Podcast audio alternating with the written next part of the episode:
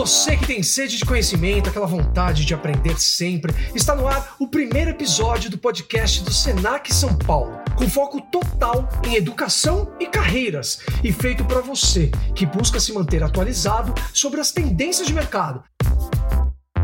Onde você for, a gente segue contigo, levando informação e conhecimento, mesmo enquanto você segue fazendo suas atividades rotineiras do dia a dia. Combinado? Por isso, na condução do programa, eu sou muito prazer, eu sou André Vasco e preciso confessar que eu estou muito feliz com essa estreia e muito honrado com a possibilidade de fazer parte dessa história incrível que já ultrapassa os 76 anos de credibilidade no universo educacional. Uma instituição vanguardista que educa para autonomia, comprometida com a transformação positiva de mundo. Enfim, que momento lindo esse que estamos vivendo aqui agora.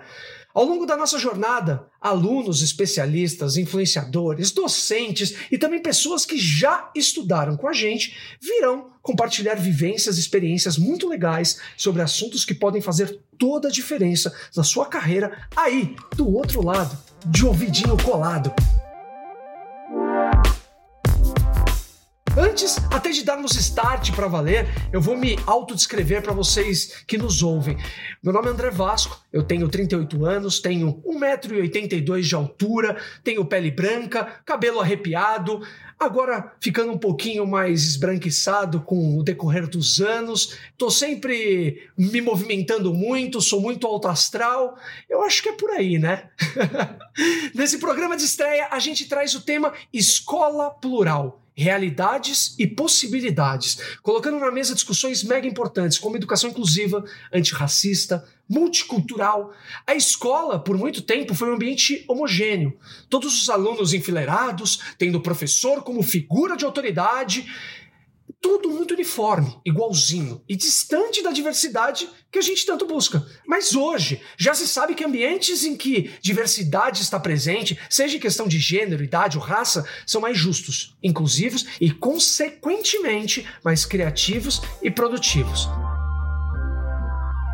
E para descobrir como chegamos até aqui e por que é tão importante falar e promover tudo isso no ambiente escolar, convidamos três especialistas do tema. Começo pela pesquisadora Sarah Wagner York, que é pedagoga, formada em letras e professora em informática na educação na Universidade Estadual do Rio de Janeiro. A Sarah é especialista em gênero e sexualidade pelo Centro Latino-Americano e doutoranda em educação pelo Programa de Pós-Graduação em Formação de Professores da mesma instituição, ambas pelo Instituto de Medicina Social da Universidade do Estado do Rio de Janeiro. Sara, Primeira coisa, muito obrigado por você estar aqui. Vou pedir para você fazer uma autodescrição, por favor. Seja muito bem-vinda. Muito legal ter você aqui com a gente, viu? Muito obrigada, André. Uma autodescrição e audiodescrição, né? Exato. Porque a gente vai pensando exatamente sobre essas diversas formas de chegar até quem está do outro lado, né? Eu sou uma travesti da e na educação, sou sua colega de comunicação, né? Sou considerada a primeira travesti a ancorar um programa jornalístico no Brasil. E também professora, né? professora de algumas disciplinas. Sou formada em letras duas vezes, em pedagogia. Sou uma mulher deficiente visual, sou cega do olho esquerdo, tenho baixa visão do olho direito, sou lida como branca, né? apesar de ser latina, então fora desse Brasil nosso a gente ganha outra corporalidade. Tenho cabelo tintos, de loiro muito claro, até para não fazer aquela sombra né, na, na, na, pele, que a gente sabe que enquanto travestis a gente tem alguns traços né, que vão dar uma, um, um desenho que dialogam aí com as tecnologias de gênero, né? Então, nós estamos falando dos pelos faciais e eu acho que eu posso ser considerada uma mulher também alta. Eu tenho 1,75m, sou avó de um menino de seis anos e pai de um garoto de 30. Então, é isso. Acho que uma audiodescrição inicial. Foi muito bom, muito bom. Foi muito mais completa que a minha, tá vendo? E, e, aproveitar que você falou da deficiência visual, eu também, eu, André Vasco, também tenho uma perda auditiva considerável nos dois ouvidos que eu descobri ano passado. Inclusive, eu levanto super a bandeira das pessoas desmistificarem o uso de aparelhos. Vamos lá! Continuando aqui a nossa roda de conversa, também participa do nosso debate o escritor, consultor de diversidade, professor e publicitário Samuel Gomes, que além de estudar pós-graduação no SENAC, é criador de conteúdo e militante das causas negras e LGBTQIA+. Em 2021, o Samuel começou a participar de um grupo de 132 criadores e artistas de todo o mundo para o fundo Vozes Negras do YouTube. Ele já está entre os 20 criadores de conteúdo negros mais inovadores inovadores, segundo a Forbes, e foi eleito Top Voices 2019 pelo LinkedIn. Além de também ser professor na Miami Ed School. Tem, além de tudo isso, Samuel, também vou pedir para você fazer sua autodescrição, tá bom? Estamos muito felizes que você está aqui com a gente. Muito obrigado, é um prazer imenso. Prazer é todo meu. Estou muito feliz de fazer parte desse momento histórico, desse, dessa iniciação aqui do Senac também, podcast. É, eu sou Samuel Gomes, sou um homem negro de pele retinta, quer dizer que eu tenho a pele bem mais escura. Uso dreads no meu cabelo e ele está até a altura do, do meu peito. Tenho 1,83m, sou alto, é, magro e estou muito feliz. Estou aqui no escritório, né, fazendo e participando dessa entrevista aqui, porque eu entendo o quanto que é importante falar sobre educação, falar sobre é, uma educação inclusiva, uma educação antirracista. Se eu tivesse tido a oportunidade de ter vivenciado uma educação como essa na qual a gente vai debater aqui, com certeza muitas coisas eu teria evitado ter passado na minha vida. Então, é de extrema importância esse papo, de extrema importância essa oportunidade, e isso que o Senac faz hoje é histórico.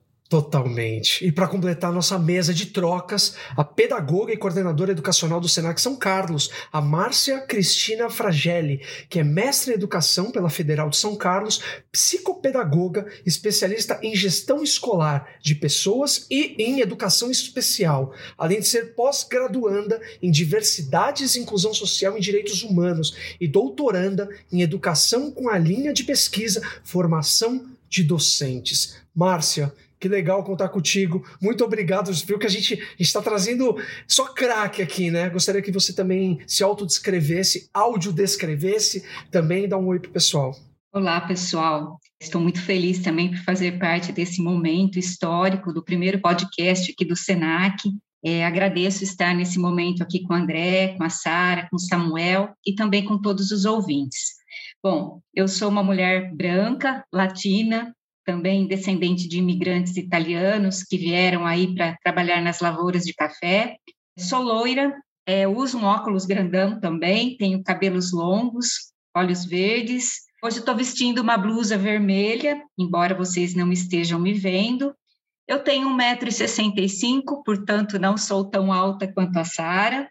E sou mãe de dois guris, do Rodolfo e do Samuel e considero esse aqui um espaço extremamente importante para a gente realmente estar ampliando esse debate e essa discussão tão importante no momento em que nós vivemos.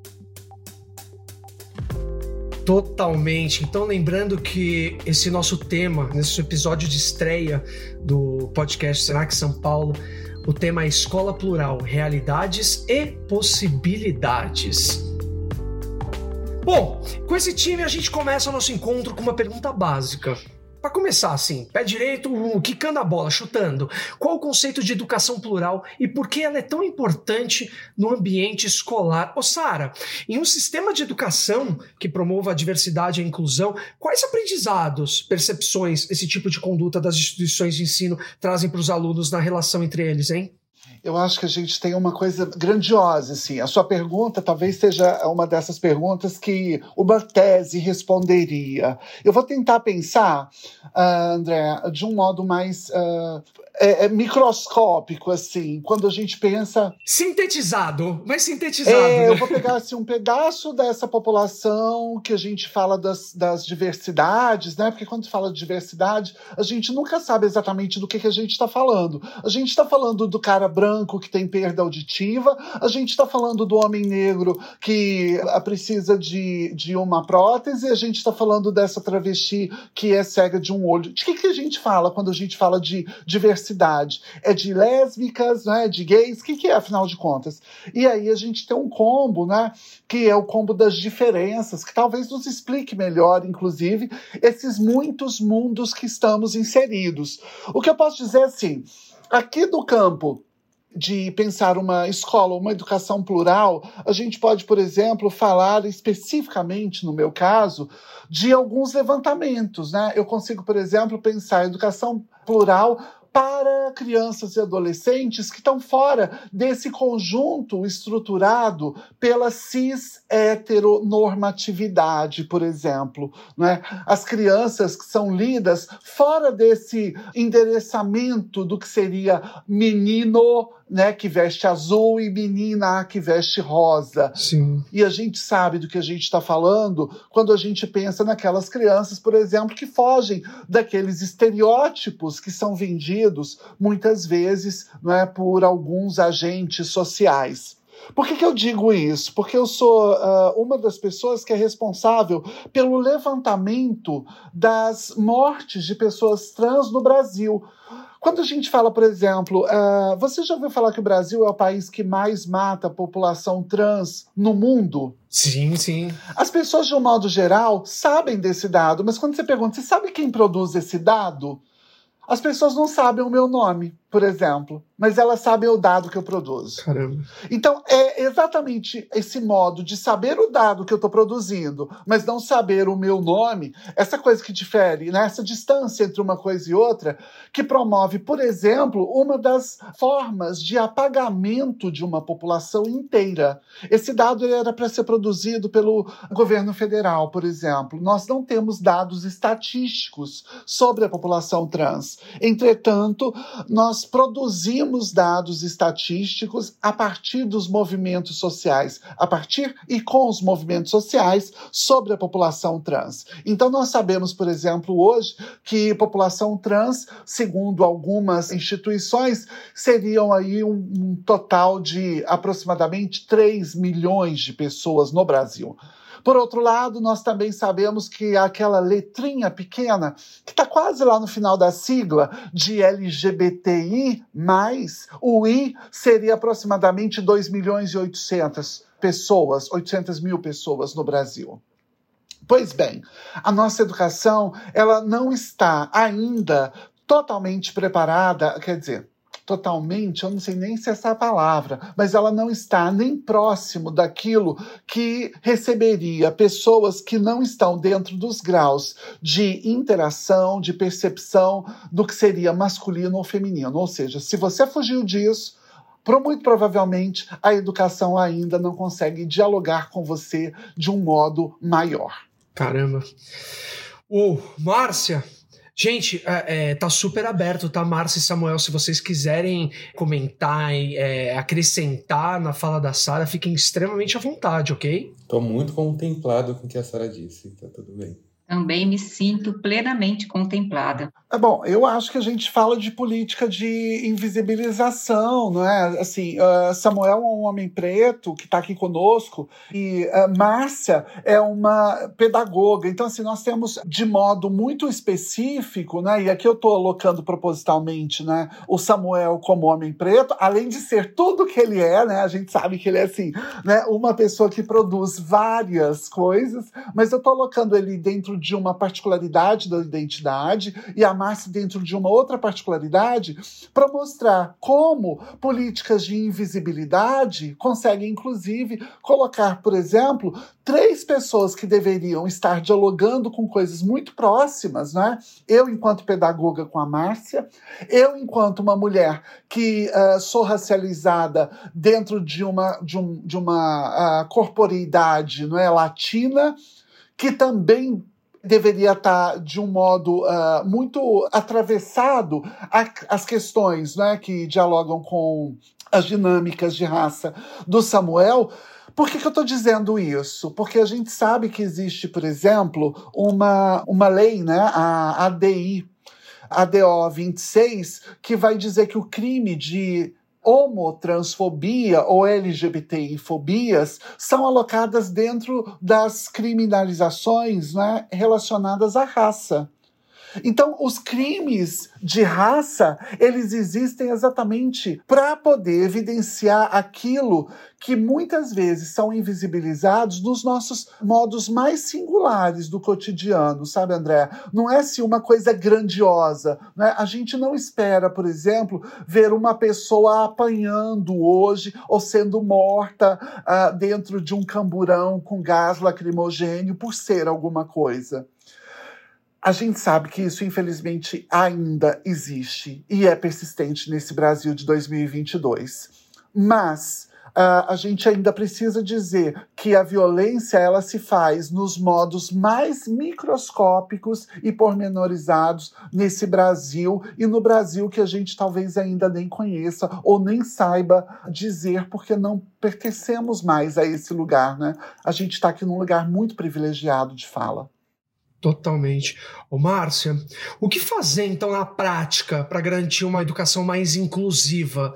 Acho que a gente vai. Vamos fazer umas perguntas mais genéricas, depois a gente se aprofunda melhor. Bom, André, eu acho que vou muito ao encontro do que a Sara também trouxe.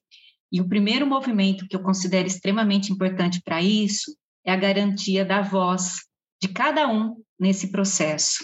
E que essa escola, né, ela tem que ser esse espaço aberto aberto à pluralidade de ideias, ao respeito né, às diversidades, e que mais do que a gente apresenta né, como sendo extremamente importante para a escola, que é assegurado aí através dos quatro pilares da educação, né, do saber que é referenciado aí através dos conhecimentos, do saber fazer que remonta aí esse desenvolver as nossas habilidades, do saber ser que está extremamente articulado às nossas atitudes e valores, eu considero que esse saber conviver com os outros, ele realmente traz esse aspecto primordial e da própria subsistência, da própria ressignificação em relação ao papel da escola.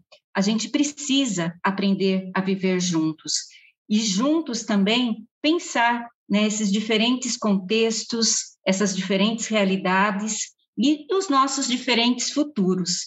É necessário a gente repensar e refletir junto sobre algumas ideias centrais que estão imbuídas, que se fazem presentes, mas muitas vezes no caráter de subjetividade dentro da escola.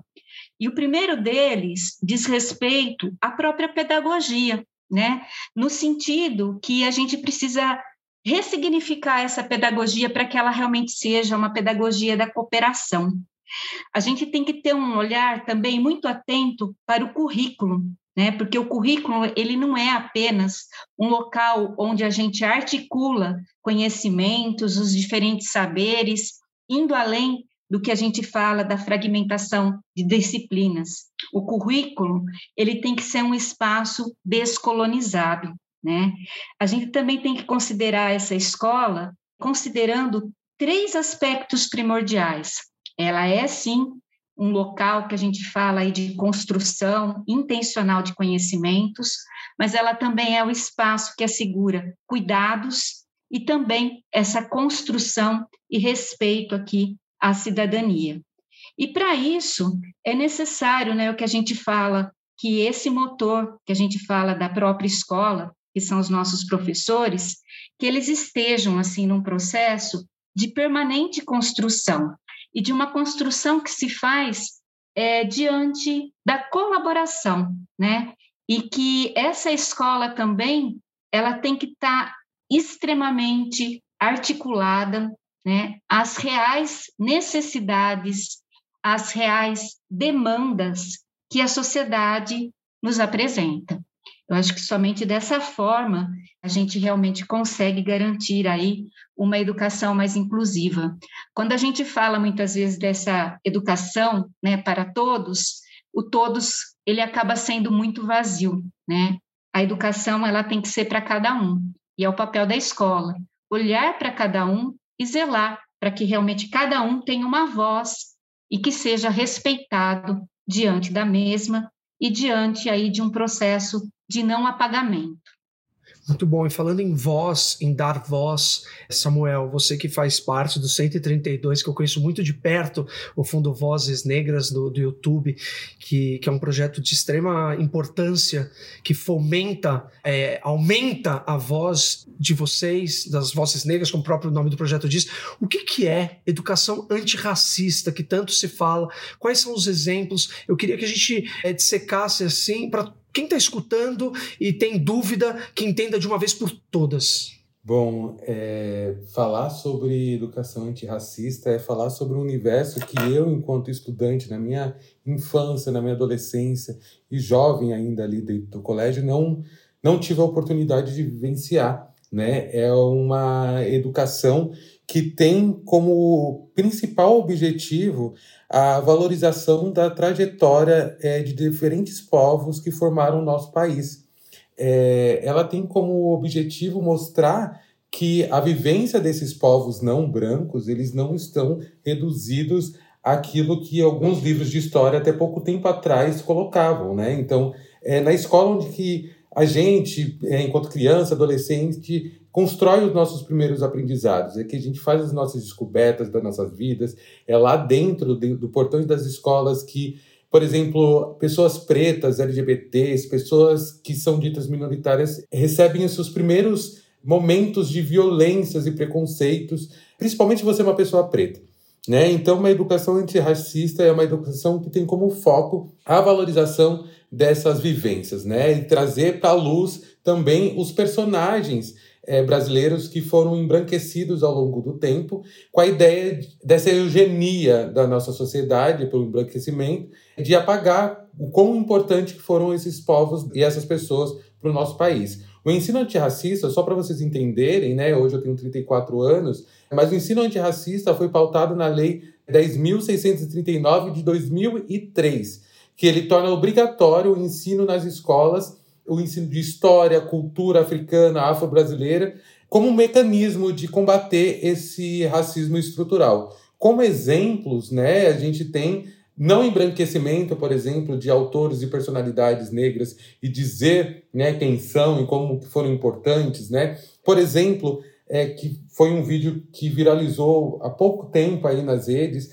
de um professor que compôs e cantou uma música para os seus alunos da, da pré-escola, se eu não me engano, falando sobre a cor do, da pele, os tipos de cabelo e trazendo para a normalidade né, da vivência dessas crianças a diversidade, a pluralidade humana. É ter, por exemplo, o livro O Pequeno Príncipe Preto do Rodrigo França nas escolas e ou por exemplo fazendo excursões para o Museu Afro-Brasileiro para vocês terem uma ideia, na minha infância e adolescência, eu não tive a oportunidade de ir com a escola no Museu Afro-Brasileiro, sabe? É, eu estudei em escola pública na periferia de São Paulo e mesmo a minha sala sendo majoritariamente composta por pessoas pretas, a gente não tinha, por exemplo, professores negros, a gente não tinha esse olhar é, um pouco mais detalhado sobre essas nossas vivências e muitas vezes dentro desse ambiente eu era motivo de chacota, não só eu, né, mas muitas outras pessoas pretas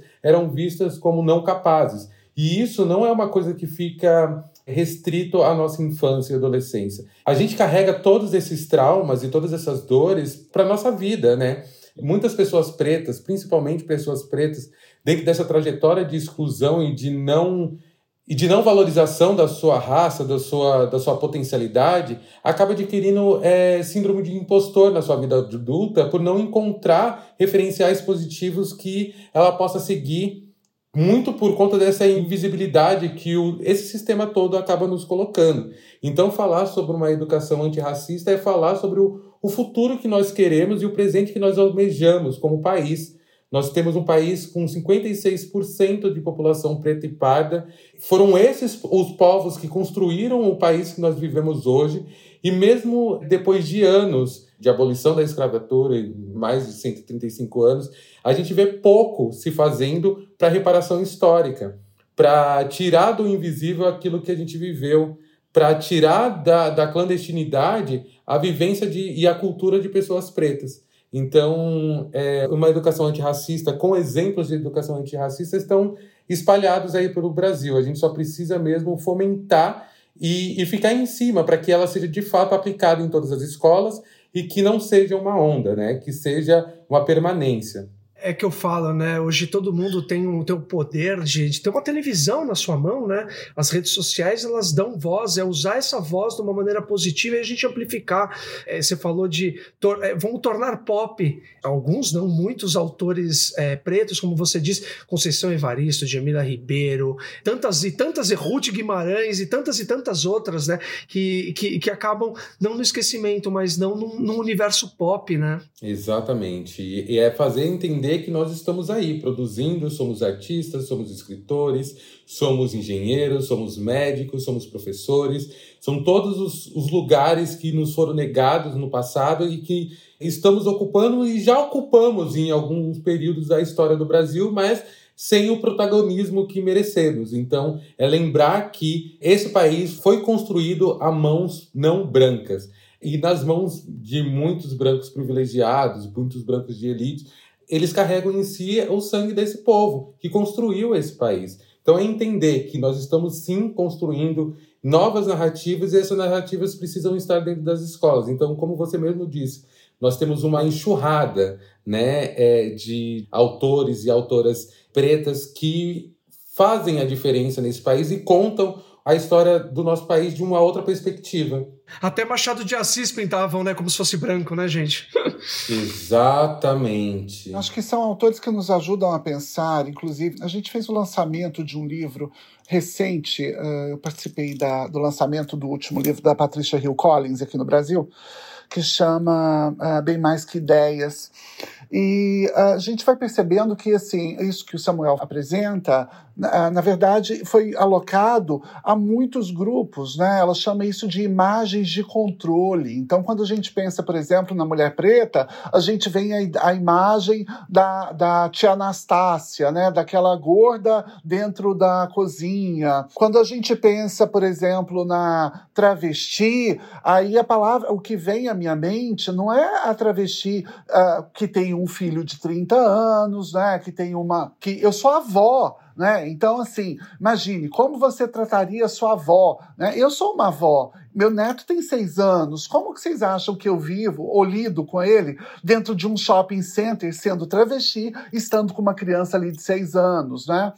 Então, quando a gente vai falar dessas imagens de controle, a gente está falando exatamente sobre esses corpos que são alocados, né? Quantas pessoas trans ou travestis você tem nas suas relações e participam do seu cotidiano? O Guelé 10, que é um, um site muito conhecido, promoveu há alguns anos um texto que chama é, Teste do Pescoço, né? Que é para você olhar para o seu lado e ver aonde que estão alguns corpos, né? E eu fiz uma, uma relida, uma releitura desse texto, que é assim: uh, aonde que está o corpo do preto no restaurante que você frequenta, né? Ele está em que lugar? Aonde que está o corpo do preto no shopping center que você frequenta? Mas eu te pergunto, aonde que está o corpo da travesti nos espaços que você frequenta? Aonde que está as travestis nas festas que você participa, né? No casamento que você está indo do seu amigo, no apadrinhamento de, de algum colega seu?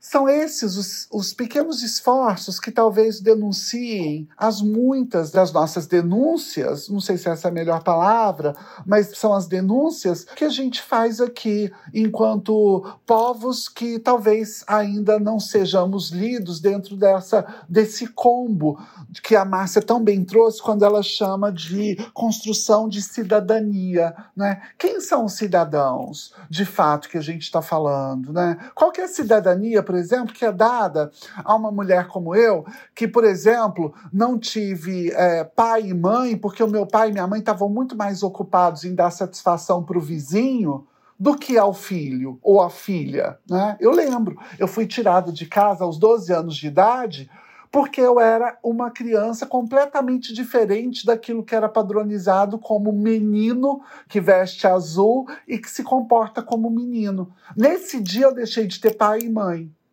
eu tinha um pai e uma mãe. Nesse dia eu deixei simplesmente de ter pai e mãe. Quantas são as crianças? Nós tivemos aí vários números, André. Uh, em 2020, foram 175 crimes contra mulheres trans, excepcionalmente, né? Não tem homens ali sendo contabilizados, não tiveram crimes notificados.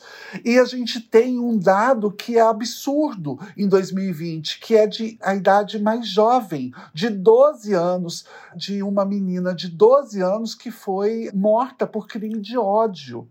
E qual era o motivo? Ser trans. Não tinha outro motivo. Né? A gente precisa lembrar também que desse grupo racializado, 87% são de pessoas trans não brancas, ou seja, são de mulheres trans e travestis pretas e pardas. O que para a gente é um, um, um, critério muito importante, porque se a média de vida ou expectativa de vida de uma pessoa trans no Brasil é de 35 anos, quando a gente cruza dados de raça e etnia, isso cai para 27. Ou seja, não pode ser normal nem natural que a gente esteja falando sobre quem são seus amigos, quem são as pessoas que você está chamando para o seu rolê. E dentro desse grupo não estejam pessoas pretas, pessoas trans, pessoas com deficiência a gente ainda está produzindo um mundo para pessoas brancas, úteis, capazes, sobretudo, não é? que ocupam um espaço de privilégio dito, inclusive religioso, né? Eu não vou nem falar de território aqui, porque seria desleal com a maioria dos meus alunos e dos espaços onde eu trabalho, mas religioso, sobretudo com os meus alunos que são de várias religiões, né, de, de matrizes africanas, inclusive, e que a gente percebe no, no, cotidiano sendo ressaltado o Brasil como um país majoritariamente cristão, quando deveria estar sendo defendida a laicidade para todos, todas e todos nós, não é? Se não estudasse anatomia, Da Vinci seria apenas Leonardo. Se não entendesse de balonismo, Santos Dumont seria apenas Alberto. O que te leva mais longe é o equilíbrio entre conhecimento e experiência prática. O SENAC tem curso de graduação, pós-graduação e extensão universitária em diversas áreas, com desconto de até 50% e mais tempo para pagar. Inscreva-se já sp.senac.br barra ensino superior. Daqui para frente é Ensino Superior Senac. Ô, Márcia, e como que a formação trazendo para dentro de instituição, como que a formação dos professores, o que precisa mudar para promover mais essa diversidade, essa ampliação, é, essa pluralização? Bom, é, essa formação dos docentes, né, ela precisa ser permanente, ela precisa ser uma formação continuada, ela precisa ser baseada, né, nas suas próprias experiências, nas suas práticas, e que realmente ela também seja valorizada através das políticas públicas. É necessário é, enfatizarmos que a formação desse docente ela também tem que acontecer de uma forma colaborativa e também contextualizada e com as reais necessidades do contexto social onde eles estão inseridos. E essa formação, né, que aí acontece ao longo da, da vida, né, ela também tem que acontecer de uma forma articulada, né, com as universidades, com diferentes contextos formativos, e ela deve levar, sim, em consideração que a gente fala essas experiências autorais, principalmente aquelas que acontecem no dia a dia, né, e nos diferentes contextos que a gente fala de ensino-aprendizagem. Contextos esses, ainda mais pensando num país tão múltiplo e diverso quanto o nosso, que caracterizam, né, ações que muitas vezes parecem tão pequenas, mas que revelam né, essas transformações que são tão necessárias. E que, para isso também, esse professor né? Mais do que a gente fala muitas vezes de uma formação que às vezes ela é externa, mas é algo que venha atrelado às próprias necessidades desse docente, que ele leve também em consideração esse docente, esses docentes, o contexto onde a gente vive, né? Um contexto aí demográfico, também falando, cuja expectativa de vida aí ultrapassa os 80 anos de idade, e onde muitas vezes na mesma casa a gente tem várias gerações convivendo de forma coletiva. É necessário também que esse docente leve em consideração, tenha um cuidado que a gente fala aí, de como estabelecermos essas relações com o nosso próprio planeta, né? É, pensando também que é necessário a gente, esse desenvolvimento que a gente fala em relação à nossa própria consciência e a nossa até mesmo justiça climática aí, né? É necessário que a, esse docente né, que essa formação do docente também leva em consideração que a gente fala, né, o momento que a gente vive, essas transformações que aconteceram de forma tão rápida, né, até pensando um pouquinho aqui na questão do SENAC. O SENAC é uma instituição com mais de 70 anos que trabalha com a formação de pessoas, que trabalha aí né, se eu não me engano, uma vez a, a Sara, numa atividade, colocou, ou uma outra pessoa, desculpa, não foi a Sara, foi uma outra pessoa que colocou, né, do nosso trabalho, quando a gente tinha, assim, o desenvolvimento, a formação das pessoas que trabalhavam com máquina de escrever, essa formação que muitas vezes era o treino, né, como treinar para isso, e que hoje a gente já está, assim, dentro de um outro contexto, é, principalmente aí através do que a gente fala da inteligência artificial, através né, nessas alternâncias, nessa mudança extremamente rápida em relação às relações de trabalho, onde a gente observa cada vez mais a necessidade da colaboração, da observação dessas relações, da observação do que está acontecendo no processo tão acelerado de automação desse trabalho, que a gente também olhe, né, enquanto docentes, enquanto pessoas que trabalham com a educação, para esse número gigantesco de pessoas em busca né, de emprego e de uma vaga, e principalmente que essas vagas são cada vez mais reduzidas, tendo em vista a quantidade de pessoas que temos, e também que leve em consideração que é necessário a gente olhar para o tempo livre dessas pessoas. Né? O que a gente percebe aqui é que a gente vive num contexto de mudanças muito rápidas, principalmente também no que diz respeito às migrações, as mobilidades, sejam elas por diferentes questões políticas, climáticas, por questões de pobreza, de acidentes naturais, entre outras causas, e mais do que isso, né? É necessário que a gente leve em consideração que dentro dos contextos educacionais, por mais que a gente tenha uma preocupação, né, a gente escuta muitos docentes falando é, desse medo de sermos substituídos por máquinas, da intencionalidade da escola e do fazer educacional.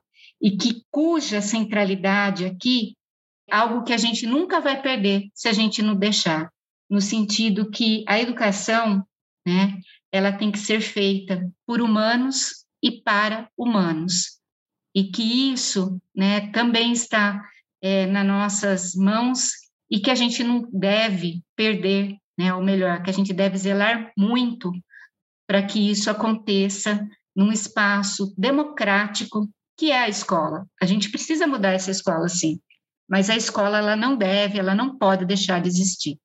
Ela é um espaço muito importante para que a gente assegure também tudo isso. A instituição, a instituição. Pois é, a gente falou muito de informação, né, como, como ativo, né, de transformação. Samuel, como que, na sua opinião, precisa ser o acesso à informação, tanto para professores como para professoras, alunos, alunas, para todos em geral? Olha, precisa ser livre, precisa ser direto, precisa ser sem barreiras. Eu vou trazer aqui um dado que, como foi falado, eu sou, estou fazendo curso de pós-graduação é, no SENAC. Em uma das aulas que nós tivemos, a professora trouxe um dado que é muito importante para falar sobre isso, sobre esse acesso, né? O Brasil, ele, é, isso é um dado de 2018, eu acho que é, se a gente for pesquisar também dados mais recentes, pouco muda em relação a isso, talvez até tenha aumentado esse, esse ranking aí, porque o Brasil fica em quinto lugar em ranking internacional de ignorância. E nesse caso, ignorância entre muitas aspas, ele está dizendo não de não saber ler ou escrever, mas a ignorância de não entender ou não saber sobre a sua própria realidade. Isso diz muito onde nós chegamos. Então, quando você faz essa pergunta, como precisa ser o acesso à informação, tanto para professores, professoras, quanto para alunos e alunas, é entender que o projeto político de país aqui para o Brasil, ele tem como objetivo a manutenção desse Estado escravocrata de não acesso. É o que eu costumo dizer né, com alguns amigos quando eu converso sobre isso. Né? Nesses últimos dois anos que nós passamos aí de isolamento social e pandemia num nível assustador, eu me peguei tentando entender um pouco sobre a minha trajetória e como que eu cheguei até aqui. Quando eu falo sobre a minha trajetória, eu não estou falando sobre a minha vida como um todo, Samuel Gomes aqui. Eu estou falando sobre os que me antecederam, né? E, e, eu, através de algumas pesquisas, tive acesso a um pouco da história do meu bisavô. Pouco ainda. Eu sei que tem muitas coisas para poder saber sobre ele. Mas o pouco que eu sei é que ele foi um dos primeiros filhos é, do ventre livre e que ele vai atrás do de, de, de, estudar, né, e quando possível, lá com seus 80 anos, e ele se forma no Mobral, né, uma das pessoas mais velhas na época a se formar, e por mais que eu não o conheci, ter acesso a essa informação me traz uma mensagem ancestral, que é através da educação que a gente consegue a nossa liberdade, quando a gente fala sobre liberdade de população oprimida, a gente está falando sobre acesso à informação, a gente está falando sobre acesso à educação, porque são essas que são as ferramentas que fazem a pessoa se tornar de fato um cidadão, né, que faz ela de fato questionar a realidade na qual ela vive. Do contrário disso, a gente tem uma sociedade mecânica, tem, tem uma sociedade que faz aquilo que é pedido para que seja feito, mas não que questione é, a realidade na qual foi colocada. Então, ter uma, é, acesso à informação, primeiramente, é entender que nós precisamos ter um ensino de qualidade, sabe? Nós temos professores qualificados, capacitados e com vontade de fazer a diferença. Muitas vezes são por iniciativas próprias que eles acabam construindo e desenvolvendo aulas e mecanismos de estudos que vão para além daquilo que a escola é, oferece de infraestrutura. Mas hoje em dia, com internet, com celular, com aplicativos, o quanto que poderia ser feito, sabe? É, eu, eu acredito que para que a gente possa passar do lugar onde nós estamos, é de fato com educação, é de fato com acesso à informação, é de fato fazendo com que as pessoas tenham possibilidades de sonhar, Sabe, o que eu costumo dizer, né, para alguns amigos é que a gente precisa voltar a sonhar, a gente precisa voltar a imaginar futuros possíveis para o nosso país. E isso só acontece quando a gente tem acesso a diferentes realidades. É, sempre quando eu, eu tenho oportunidade de falar, eu trago alguns exemplos da minha vivência mesmo para que as pessoas possam entender o quanto que isso é importante para que eu pudesse hoje estar no lugar onde eu ocupo, que, que eu vivo, que eu trabalho que é com publicidade, muitas vezes dentro do mercado de publicidade eu desenvolvo trabalho de planejamento, de criação, de animação. Eu só fui ter acesso que era possível trabalhar com isso graças a uma professora, porque dentro do meu do meu entorno, da minha vivência, a gente não tinha ideia que existia uma profissão chamada designer gráfico. A gente não sabia que era possível trabalhar dentro de agências de publicidade, porque na época isso não era uma profissão que era conversada dentro de casa. E quando a gente está falando de informação, a gente está falando sobre sonhos, a gente está falando sobre possibilidades, a gente está falando sobre mudança de narrativas e a gente está falando também sobre mudança de histórias de algumas famílias, né? Porque através dessas da ampliação de universo na cabeça desse aluno, dessa aluna, desses professores, é que a gente vai construir um novo futuro para outras possibilidades, né? Eu hoje trabalho com muitas frentes e eu só fiz e só estou nesses lugares porque perto de mim houveram pessoas que puderam me inspirar. Mas se desde o colégio, se desde a minha infância eu tivesse tido acesso a informações, a, a conteúdos e a possibilidades de atuação no mercado ou fora dele, mas de vivência mesmo, eu tenho certeza que muitos dos gatilhos e traumas que eu carrego até hoje eu não teria. É aquilo que eu falei, é um projeto de Estado, né? Fazer com que a nossa sociedade não tenha a capacidade de discernir mesmo, né? O que, que te faz bem, o que, que não te faz.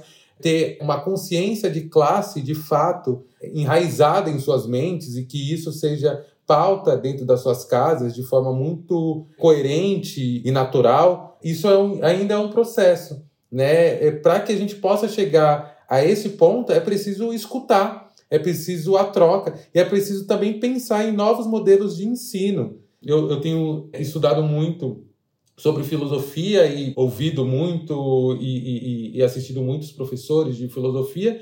E chegou um ponto que eu comecei a me questionar, tá, e os filósofos africanos e os filósofos pretos? Sabe, o quanto que eles têm a contribuir. E eu comecei a fazer essa busca e eu comecei a me perguntar o porquê que isso não é pautado nas escolas, por que, que isso não é pautado nas universidades, por que, que a gente também não tem esse olhar para outras formas de enxergar o mundo, né? Então, é entender que quando a gente está falando sobre uma educação antirracista, sobre acesso à informação, sobre uma educação plural, sobre uma educação inclusiva, a gente está falando sobre várias formas de enxergar o mundo e várias formas de viver esse mundo e várias formas de construir um futuro nesse mundo que passa para além do básico e das limitações na qual nós fomos obrigados a viver, a consumir ou mesmo a estudar. E eu acho de extrema importância sermos aliados cada vez mais para ajudar a propagar essa informação. Inclusive, você falou de publicidade, queria até mandar um, um salve para uma querida amiga que eu aprendo muito, que é a Dé Bastos, criadora do Criando Crianças Pretas e diretora de criação e conteúdo da Publicis, que é uma grande agência de publicidade, quem não é desse meio. Isso é super importante. É super importante das mãos, é porque as pessoas meio que tornaram isso como se fosse uma piada, né? Virou uma chacota depois de um tempo, ninguém, ninguém solta a mão de ninguém, mas é, eu penso no sentido de da gente se unir e cada um com a sua causa e todo mundo se unindo e dando espaço para o outro para ter referências. Com referências a gente vai ter conhecimento, com conhecimento e aí a gente rompe um pouco essa barreira. Não sei se eu estou sendo um pouco positivista demais. acho que a gente pode pensar, acho que tem coisas assim interessantes para pensar, André, Samuel, Márcia, né? Quando a gente, quando você traz esse ponto, a Angela Davis esteve no Brasil em 2019 e é uma grande intelectual, né? Sim. E ela fala, eu não sei por que vocês me trouxeram, né? Porque eu estou estudando Lélia Gonzalez, né? Eu estava lá, incrível essa fala. É, e ao mesmo tempo, naquela mesma fala, por mais de 15 vezes, ela diz que não é possível falar de raça sem falar de gênero. Não, a discussão precisa ser interseccional. Exatamente. Né? E a gente entende isso porque, quando eu falo para você que as travestis mortas e mulheres trans mortas em 2020 são só mulheres Existe um motivo muito específico para que mulheres como eu não sejam ouvidas. Como que você não sabe que a primeira travesti a ancorar um programa jornalístico era a Sarah York, por exemplo? E não é você A ou B. Assim, é como que isso não é manchete.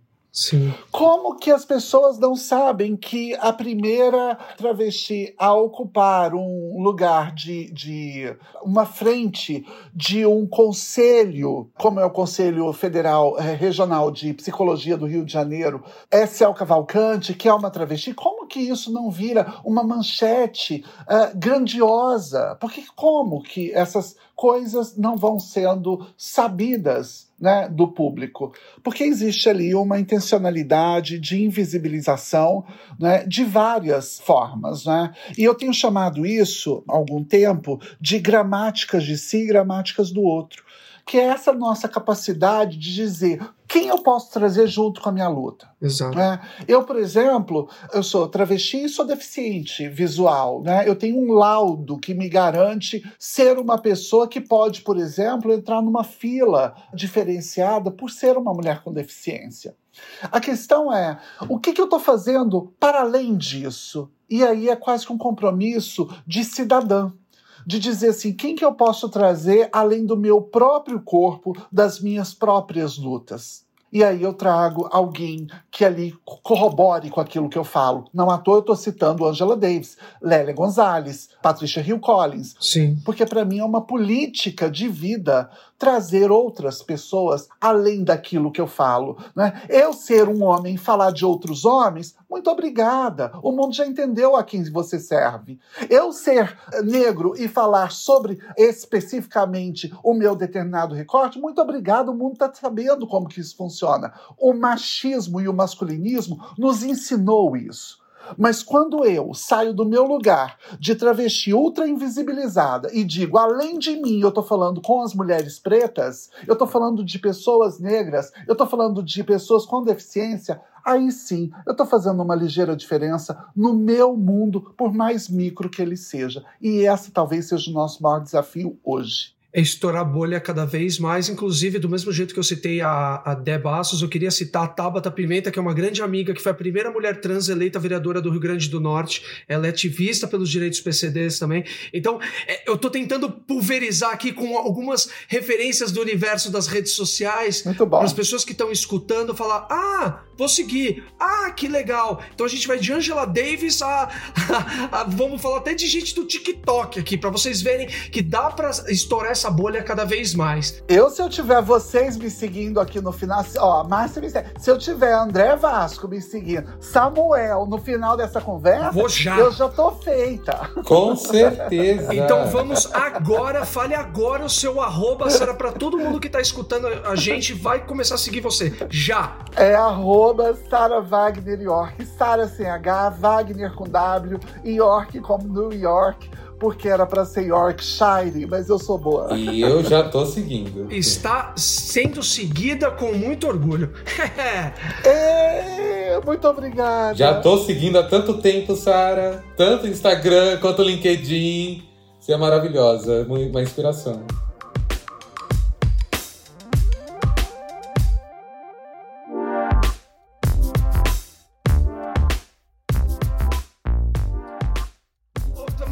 Márcia, você, Márcia, me, me, diz aí o que que o Senac, essa instituição, né, que está promovendo esse, esse papo tão, tão legal, tão gratificante, tão fora da caixinha, assim, o que, que o Senac faz para promover a educação inclusiva? Olha, o Senac ele atua em diferentes frentes, né, visando que a gente fala aí promover essa educação realmente inclusiva. Ele tem, né, o que a gente fala é uma preocupação com a formação, né, é, dos nossos diferentes docentes, da nossa comunidade, mas também ele é um espaço aberto a esse diálogo permanente, a esse diálogo né, que a gente fala que tem que estar tá possibilitando essa conversa né, com diferentes pessoas, entendendo o que está acontecendo no nosso contexto.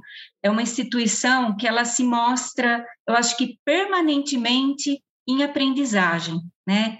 Permanentemente aprendendo, permanentemente trazendo para roda, para conversa, para discussão, para formação, essas questões. É uma instituição que mantém essa chama, esse diálogo, por mais difícil, muitas vezes a gente não tem resposta, muitas vezes a gente busca, né, no nosso dia a dia, a Sara trouxe muito essa questão das pequenas coisas que vão acontecendo, estabelecer um diálogo para juntos a gente encontrar caminhos, para juntos a gente buscar soluções, encaminhamentos, e para que isso também aconteça para além da nossa bolha, né, para além da escola, principalmente através do que a gente fala, buscando trazer essa comunidade, esses familiares, para participarem conosco dessa constituição, dessa discussão. Porque se ela ficar também somente dentro da escola, a gente continua do lado de fora, né, como se fosse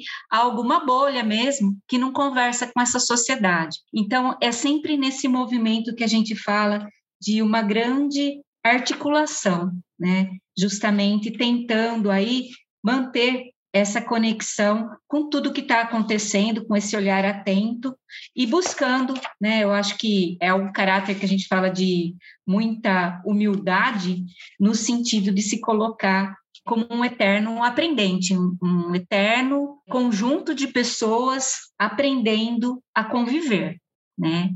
Não é algo tão simples, é algo que demanda principalmente uma escuta ativa, a escuta dessas diferentes vozes, com o intuito de realmente saber, entender e buscar né, uma escola que realmente é, seja mais igualitária, que rompa, né, a gente fala com esse currículo colonizado e que traga né, para o seu centro todas essas demandas, não deixando de olhar para cada uma delas. Ô Sara, e a Agenda Unesco 2030? Como que ela ajuda na formação de uma escola mais diversa? Explica pra gente um pouquinho, por favor. Olha, eu vou tentar ser rápida, você me taca umas tese. Aí depois você fala, vai, vamos, vamos tentar aqui ser rápida. Eu quero dizer assim, ó, é, Márcia, ela. Cara, eu tenho muitas pessoas assim me fazem ser grata, sabe? É, eu acho, André, quando a gente está num, num, num rolê como esse, você, Samuel, Márcia, mas não só, né? Toda a equipe que está por trás desse fazer, as pessoas que estão ali. Existe uma máquina para produzir as coisas que estão aqui no Senac, né? Funcionando. Mas a escolha e a intencionalidade é o que tem sido a nossa principal atenção, tem capturado a nossa atenção. Porque, assim, não basta você fazer a coisa se você não traz os agentes né, e os ingredientes que auxiliem né, nessa evolução de modo crítico. Então, quando temos pessoas imbricadas e comprometidas com essas realidades, como as que nós temos aqui nesse grupo, talvez a gente esteja num lugar que é talvez tão importante para a gente pensar uma série de coisas. Vou voltar na Márcia, porque ela começou trazendo os quatro pilares da educação, e eu preciso reiterar esses quatro pilares quando a gente pensa numa agenda da Unesco a longo prazo, né? Essas agendas mundiais que aceleram aceleram vários processos. Os quatro pilares da educação brasileira, ele se compromete com quatro coisas que parecem simples, que é aprender a ser, Marcinha já tinha dito aqui, aprender a fazer, aprender a conhecer e o quarto pilar, que talvez seja o fundante, esse que a gente está ensinando aqui na prática, e que é ecoado em todas as instâncias, que é o aprender a conviver. Como que eu posso saber como conviver com Samuel, e com Samuel, que eu sei que é um artista, que é um comunicador, que é um cara que é um youtuber e que é um homem preto e que tem uma série de singularidades, se eu nunca fui exposta à diferença dele. Como que eu posso cobrar do André, por exemplo, uma série de estruturas enquanto uma mulher que é deficiente visual? Se ele nunca foi exposto a esta diferença. Tudo isso deveria estar sendo problematizado na educação, no ensino fundamental. Né? Então, quando a gente fala, por exemplo, de audiodescrição e de autodescrição, a gente está falando de programas e de políticas de inserção de outros sujeitos, porque a gente aprendeu convivendo como melhorar esses caminhos para uma educação eficaz. Eu não gosto da palavra eficaz e capaz e útil, mas algumas vezes são essas palavras que nos colocam em pé de igualdade em alguns momentos para que a gente possa alcançar aquilo que se pressupõe equidade. Por mais que eu saiba que a gente está muito longe de ter equidade para todos, todas e todes, e eu acho que isso é uma realidade, a gente vai ter que dar conta disso pelos próximos anos. Por outro lado, quando eu vejo essas pequenas doses de afetividade, amorosidade, mas sobretudo de intuito de agências grandiosas como essa, comprometidas com esses vários corpos, isso me mostra que a gente está no caminho certo.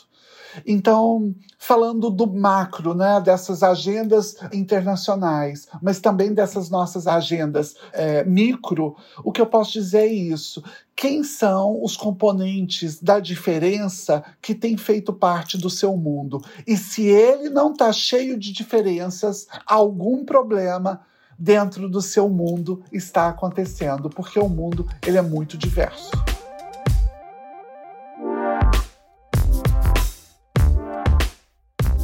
Putz, bom, com essa fala, eu acho que eu posso mandar aqui é, uma aula maravilhosa, esse pop inspirador. Todo mundo que está nos ouvindo, com certeza deve estar tá refletindo sobre tudo isso que foi compartilhado aqui.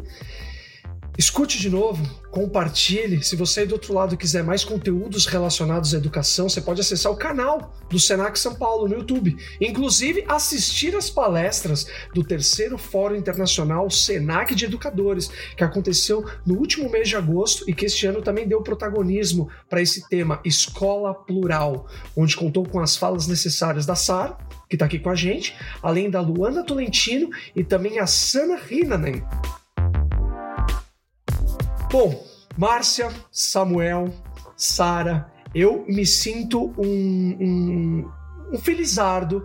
É, foi uma honra estar aqui com vocês. Eu agradeço muito pela generosidade, vocês dividirem é, um pouquinho, né, um recorte de tanta coisa que vocês sabem, que vocês vivem, esse, esse ponto de vista incrível, conhecimento pra gente. Foi muito bom absorver e transmitir informação de qualidade dessa importância. Eu queria que vocês dessem as palavras finais aí por favor. Eu vou começar por aqui, então, muito rapidamente. Quero agradecer a oportunidade que o Senac está dando de ter um, um, a possibilidade de falar sobre educação. A gente está aqui, pessoas diversas e plurais, para poder mostrar que existem caminhos possíveis para uma construção de uma nação inclusiva, diversa e, de fato, que represente a nossa sociedade. Enquanto homem negro, gay, que veio da periferia de São Paulo e que hoje vem conquistando espaços é, quero muito mais pessoas iguais a mim do meu lado e também pessoas diferentes de mim também do meu lado, porque a ideia é que nós tenhamos equidade dentro dos espaços no qual a gente faz parte. É de extrema importância tudo isso que nós falamos aqui e que a gente venha a reverberar ainda mais, é, fazer uma fazer uma corrente mesmo, né, de que a gente consiga conversar mais sobre essas pautas e para que num futuro muito próximo a gente não tenha que lidar com a não informação ou com a invisibilidade ou mesmo com as violências que perpassam os nossos corpos e os nossos seres. Então, quero agradecer ao Senac, quero agradecer você, André, e quero agradecer a toda a produção e dizer para vocês me seguirem nas redes sociais, é Samuel Gomes, consumirem os meus conteúdos nas redes sociais, Guardei no Armário no YouTube, e também meu livro Guardei no Armário, que eu falo sobre as trajetórias e vivências de pessoas pretas LGBTQIA+, é, nesse Brasilzão. Perfeito. Márcia? Sara, quem quer falar primeiro? ah, eu vou, eu vou, eu vou aqui, vou aproveitar a vibe de Samuel, que Samuel já, me, já deu uma deixa ali. Eu acho que é isso, né? Seguir seguir gente preta para a gente poder mudar essa realidade, a estrutura daquilo que os olhos veem, né? Inclusive.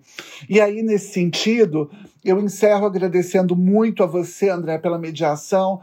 Agradecer muitíssimo e muitas vezes a equipe do Senac que está aqui por trás disso, o pessoal da Trovão. Agradecer a você, Marcinha, que é essa gostosa e, e, assim tem as pessoas têm que conhecer você pessoalmente para poder entender o que, que eu estou falando de gostosa porque você é, nos deixa muito à vontade nos trabalhos. Samuel juntos ali né e vamos embora e dizer o seguinte tem uma preta chamada Bell Hooks que diz o seguinte: educação e processo ensino-aprendizagem não é sobre conseguir informação ou conseguir um emprego.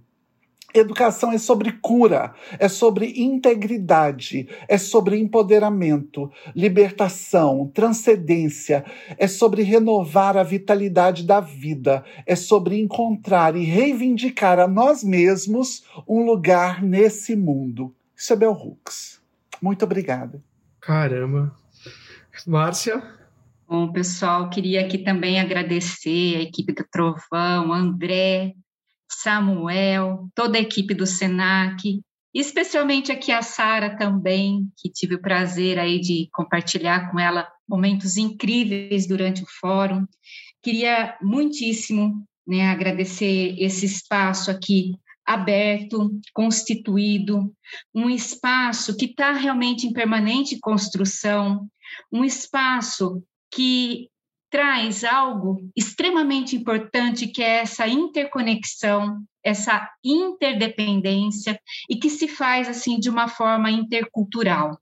O Senac a gente tem sempre uma máxima, né, que a gente acaba sempre colocando que somos todos educadores, né? E para que isso realmente não seja um jargão vazio, ele é muito importante no sentido de trazer que se somos todos educadores, somos todos corresponsáveis uns pelos outros em todo esse contexto né, diverso e múltiplo que nós atuamos.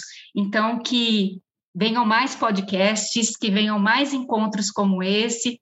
A minha rede social ainda é muito pequenininha perto desses gigantes, mas que eu estou aprendendo muito, né, com todos vocês e me constituindo aí cada vez mais enquanto pessoa e enquanto aprendiz nessa vida, né, e nesse mar aqui que vagueia, pegando um pouquinho aqui de Conceição Evaristo também, nesse mar que vagueia onduloso sobre os meus pensamentos e onde a memória me venha bravia e onde eu lanço meu leme para recordar que é preciso, né? E onde os movimentos desse vai e vem nessas águas, lembranças dos meus marejados olhos transbordam-me a vida, salgando-me o rosto e também o gosto.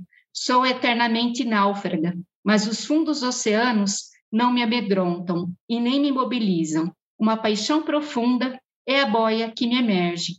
Sei que o mistério subsiste para além das águas. Agradeço muito, muito, muito Conceição Evaristo e também por poder estar aqui junto com vocês. Aê! Aê!